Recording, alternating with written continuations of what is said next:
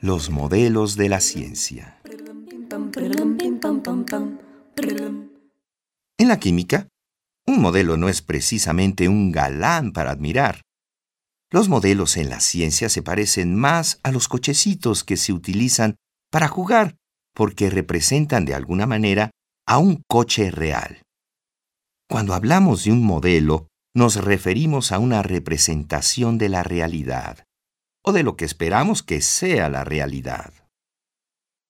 Los modelos se crean para encontrar explicaciones.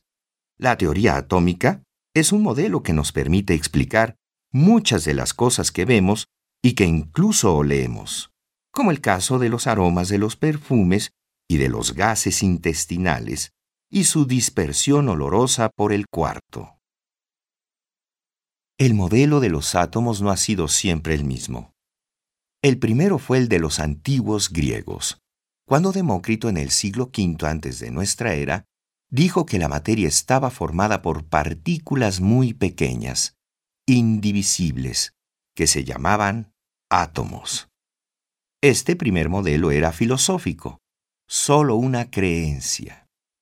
Después vinieron otros como el modelo atómico de Dalton en 1808, que establece a los átomos como bolas de billar indivisibles también.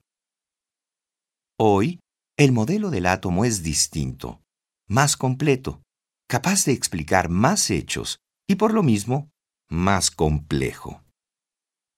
Incluye entre sus postulados la idea de la energía cuantizada, con lo cual las personas que lo entienden pueden explicar mejor las cosas que nos rodean.